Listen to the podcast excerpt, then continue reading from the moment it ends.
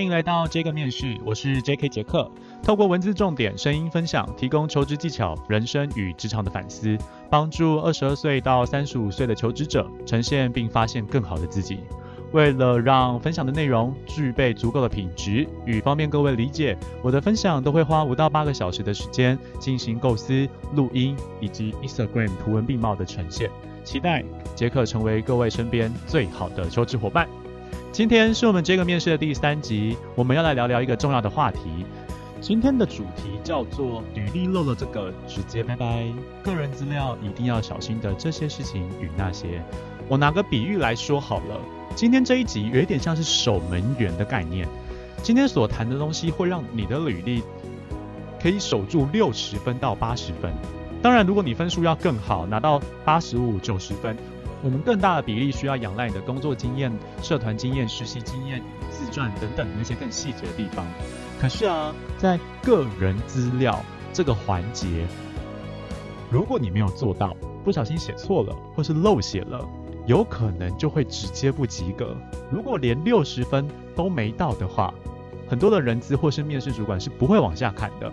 因此，所以我们今天要谈的事情是如何守住那个最重要的底线。那如果你所做六十分，有没有在哪一些的细节上可以做得更好？有可能就可以到七十分或者七十五分了。今天谈的内容难度不会太高，可是有很多小的细节需要注意，所以基本上大家应该是可以放轻松听的。好，那我这一次其实有一个小活动想要分享给各位，因为我这一次在做这一集的内容时候啊，我的笔记其实是用心智图，那。我就在想，嗯，反正那个笔记我整理的也蛮干净、蛮有系统的，那不如就送给大家吧。所以也想说，这一次讲的东西比较凌乱，然后你来不及记录下来的话，刚好我们就提供一个小礼包的方法好了。好，所以期待可以跟大家分享我今天讲的笔记，它是一个讲稿，它是个心智图，它会很清楚。那如果你想要拿到这样子的呃讲稿的档案的话呢，很简单，只要三步骤。第一步骤是，请到我的 Instagram 这个面试，或是搜寻 JK 的 interview，就是 I N T E R V I E W。第二步骤呢，请在这一篇动态下面留言，并且标签两位朋友。第三步，请分享这篇文章到你的现实动态上，并且记得 tag 我的名字。接着我就会把讲稿私讯给你喽。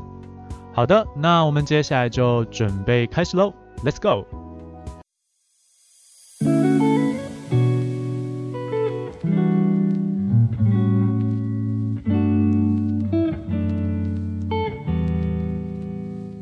其实一份履历在被打开的时候，前十秒最常遇到的问题其实是两大类。第一大类别是你的履历没有特色，人资找不到共鸣点，所以他不会想要继续往下看。第二个是履历不小心踩雷了，可能是某些地方写错了，或者是某某些地方没有写，或是写的方式不对，踩到雷直接拜拜。正好这两个部分，等一下我会逐一跟大家做说明。那今天履历的部分，我们特别强调的环节是在个人资料这个栏位上面有哪些地方需要注意的。首先，我们就直接找共鸣点这件事情来特别谈好了。最基本的共鸣点是，你的履历被打开的时候，人资要觉得，哎，这就是我要的人。所以第一个，你必须要写的东西是期待的应征职务。这部分其实有很大的艺术。比如说你写的太多，人资会觉得，呃，这个人感觉很浮动，什么都想要。可如果你写的太少，反而会失去，呃，一些新鲜的求职机会。那这个部分我之后会再专门做一集，或是用聊天的方式跟大家谈谈。但初步的建议是啊，其实你在做履历的时候，一定要有不同的版本。比如说人力银行的制式版本，以及你自己制作的个人版本。那针对职务类别又有分成，你应征 A 职务的版本、B 职务的版本，所以你应征两个职务就会有四份履历表。最怕最怕的大雷点就是，你明明应征不同的职务，然后都投递一样的履历表，那就让别人觉得你很不用心。那这时候的基本分数、印象分数可能就会不太好看了。好，这是针对于应征职务这一栏位要注意的地方。那其他地方我讲的比较快一点点，在个人资料啊，基本里面要有的东西有大头贴、姓名、性别、生日、婚姻、手机、信箱、联络地址、学历以及兵役。好，我先特别讲一下加分的地方。大头贴这件事情很重要。好，到底多重要呢？第一集已经讲了哈，麻烦大家回去看第一集。那大头贴最重要的地方是，嗯，每一间公司它所期待的风格都不太一样，所以你可以先去研究一下这间公司的 Facebook，或是他们里面员工的，如果你找到他们的呃 LinkedIn 啊，甚至找到他们员工的 Instagram 等等的，你可以去看他们的员工的风格是什么，你可以去特别拍一张符合他们风格的大头贴。那其他要注意的地方就请回去看第一集，好，这是照片的部分我就不多说了。那名字的部分，当然中文名字一定要。那我的建议是，你的履历上面一定要有惯用的英文名字，好，不是你的英文罗马拼音哦，是罗惯用英文名字，就像我一样，我叫 Jack J A C K，好，这是我惯用英文名字，所以我的名字就会是陈叉叉 Jack 这样子，好，名字就这样很简单。再来是性别的部分，这边当然就请你写生理性别。不要觉得，哎，性别这一栏应该没什么吧，不用特别写吧。其实要写哦，因为有时候我们会真的会碰到有一些求职者的照片看起来蛮中性的，然后名字也很中性，所以我们真的很难判断说，哎，我们打电话过去的时候，对方到底是男生还是女生，这样就会去提高我们电话面试的一个成本，或是有可能会有一个尴尬的时候在。其实我的名字也蛮中性的，所以打给我的陌生电话当中啊。三通电话大概会有一通认错性别，他们就会说：“呃，你好，请问是陈小姐吗？”然后我就会刻意用很低沉的声音跟他们说：“呃，你好，我这边是陈先生，你哪边找？” 很无聊。好啦，性别很重要哈。再是生日的部分，你一定要写你的年龄。更好的建议是，你可以在你的年龄的后面一个挂号，写你的出生年月日。那因为有一些的主管其实会重视你的血型。或是你的星座跟你的出生年月日，有些主管会重视，所以如果你愿意写，能写当然是好的。那如果没有写，其实也没有关系，但年龄一定要放上。再来是你的婚姻状态，如果你是制式履历啊，就当然就一定都会有选择嘛，你就如实的写已婚或未婚。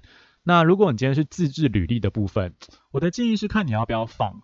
那如果你不放，基本上你迟早都会被问到。那这个地方我就不多加评论了，因为有些公司会在乎，有些地方不在乎。那这比较深的地方，我们就之后再挑一集专门来跟大家讲。如实填写就好，就这样。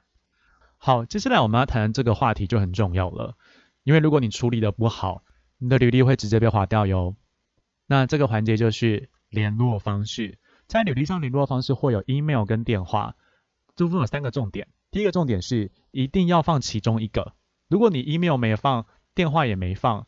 那就联络不到你了，当然就直接拜拜。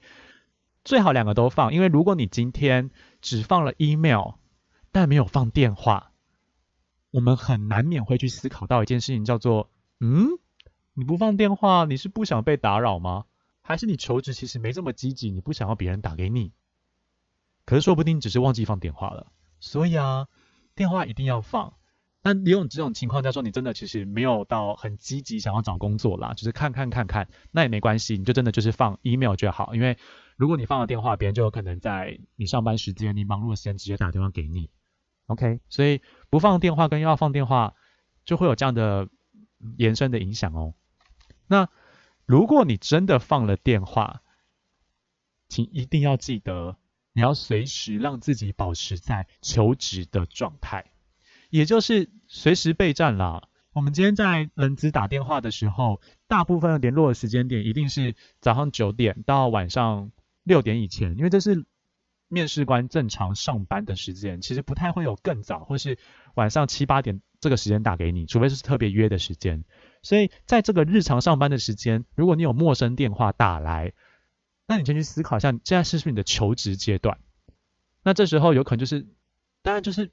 主管会打给你啊，所以我们很多时候很害怕一件事情，是我们打电话过去，然后那个人明明就已经十一点半了，但是那个人接起来的时候，他的声音是喂，哪边找？就刚睡醒嘛，或者是他一接起来说，口气很差的说，喂，你哪里？你是谁？哦哦，是面试哦，不好意思，嗯，你说你哪边找呢？各位，你看到这个 太多的差别了吗？所以。那你一开始态度很差，即便你后面有改正的时候，我们内心都还是会觉得啊，原来你私底下是一个这么对人不客气的人吗？啊，怎么态度可以说变就变呢？好，所以这边这件事情很重要，就是如果你今天是在求职的状态，尤其你放了电话，那你在这段时间你就要随时准备好备战，这一点太重要了，各位。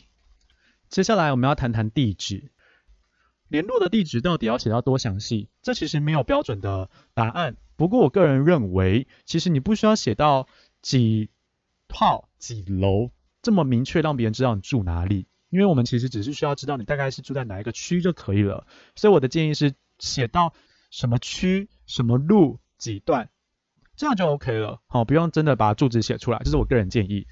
好，接下来要写的东西是国籍，其实这是一个很有一点尴尬的 topic，就是台湾的一个状况叫做你到底要写台湾还是写中华民国？我觉得这个话题蛮值得跟大家另外再聊聊的。好，但我先不多谈。那我这边只有个建议是要给非本国籍的人呃填写。如果你今天来自于新加坡、来自于马来西亚，那这个地方当然还是要补充备注一下，因为这个可能会延伸到公司有没有办法帮你申请工作证。所以如果是非台湾的朋友，这部分还是要多备注。那如果知识的履历上面本来就有那个选填，让你们去填台湾或中华民国，那就照着它的格式填就好了。好，接下来要讲的话题比较男生就要注意喽，我们要写到兵役了。好，兵役的地方你就只有几种选项，叫未役，就你还没当兵，或者是待役，等待当兵。那如果是等待当兵，而且你知道什么时候当兵的话，你就要把你当兵的时间写下来，好，避免面试就是比较麻烦，聊到一半才发现，哦，你下个月要当兵，我何必聊这通电话呢？好，所以你是待役的话，你就要写。那如果你今天已经毕业了，呃呃，就退伍了，好，你就写役毕。那如果可以的话，写上你役毕的时间也会比较好，比较好推算。关键是。各位朋友，如果你是免疫，那你建议你要写免疫的原因，比如说你是轻微的或是中微的，有一些其实没有很严重，那建议你先写，因为如果你不写，那你就只有写免疫，那难免呃人资会有很多的遐想去想说啊，为什么免疫呢？会是会是什么状况呢？好，所以建议要写免疫的原因。那当然有一种情况是，如果你免疫的原因真的是比较严重的，你觉得比较不方便写，那也没有关系。那只是说，你就要想好，我们要如何用口述的方式跟人资说明我们免疫的原因，而且不会对于未来的工作造成影响。好，这部分要多准备一下。然后再来是，如果你工作已经两年、三年以上的话，其实有点经验了，或许免疫的原因就不用写。好，这是我个人观点。那在时间的部分，小小提醒一下，如果你是八十三年次之后出生的男士男生，你当兵的时间是四个月。好，对，这个时间点要对上。就不要想不要写，诶，为什么就两个礼两个礼拜或是两个月？那有特殊案例的话，你到时候电话也要稍微补充。那如果你是只有十二天的啊补充兵的话，那这个其中的原因也要想一想，要怎么去跟人资做说明。好，接下来要提醒的是履历的写法，就是台湾的学校的方式很多，就我知道的有主修、双主修、辅修、学程，可能还有其他的方式。那只要这一些东西是有被写在你的毕业证书上的，那其实都可以写，好，尽量写。只是在学历这部分啊，呃，杰克这边就有一点要提醒大家，一定一定要注意。那如果你写错了，就会有很大的扣分，就是时间。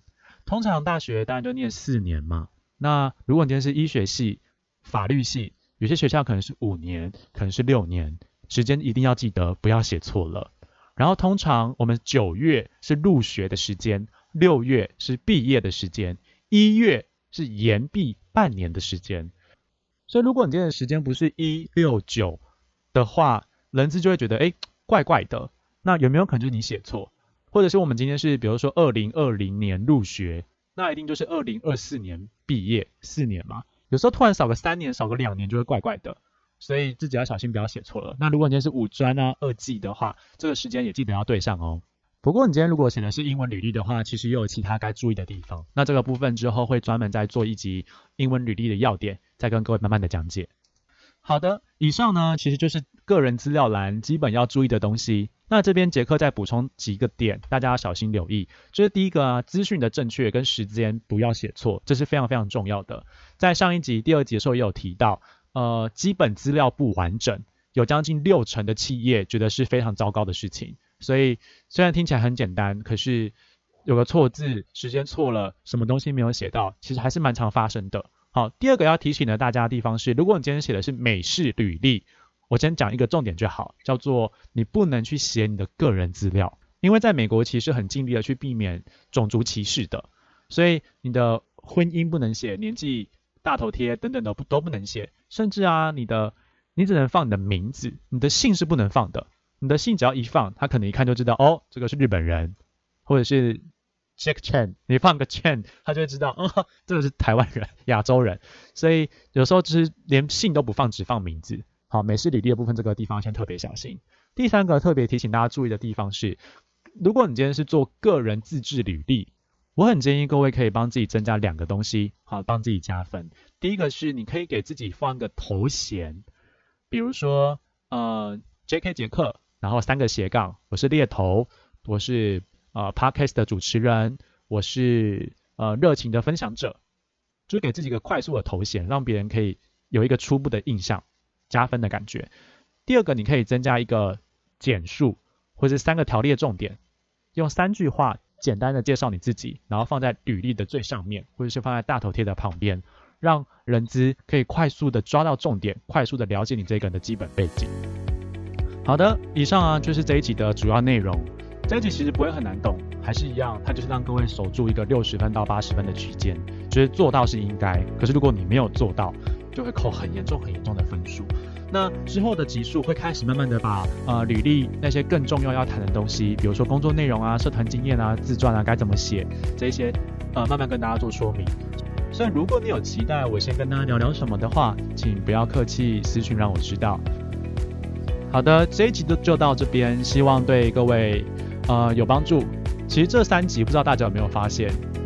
我每一题都不太一样，其实我一直在做调整啦。那也很感谢这段时间，其实有很多的朋友一直被我缠着，帮我听啊，给我建议啊等等的。那也谢谢很多的呃网友有开始慢慢帮我分享。其实我真的很希望我今天讲的东西可以让更多人知道，一定会有一些比较有感觉，比较没有感觉。可是今天这些东西一定对某些人其实有帮助，因为这就是我平常在工作，我基本上我每天所讲的东西，那真的在我工作的。日常生活当中，其实真的是很帮助得了那些求职者的，所以今天把它更有系统化的，用更轻松的方式让各位理解，真心希望帮助了大家。不知道大家的想法如何呢？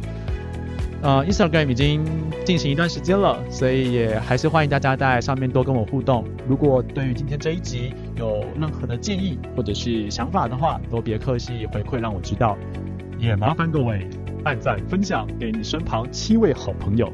就七位，第三集的这个面试，我是 J.K. 杰克，我们下次见喽，拜拜。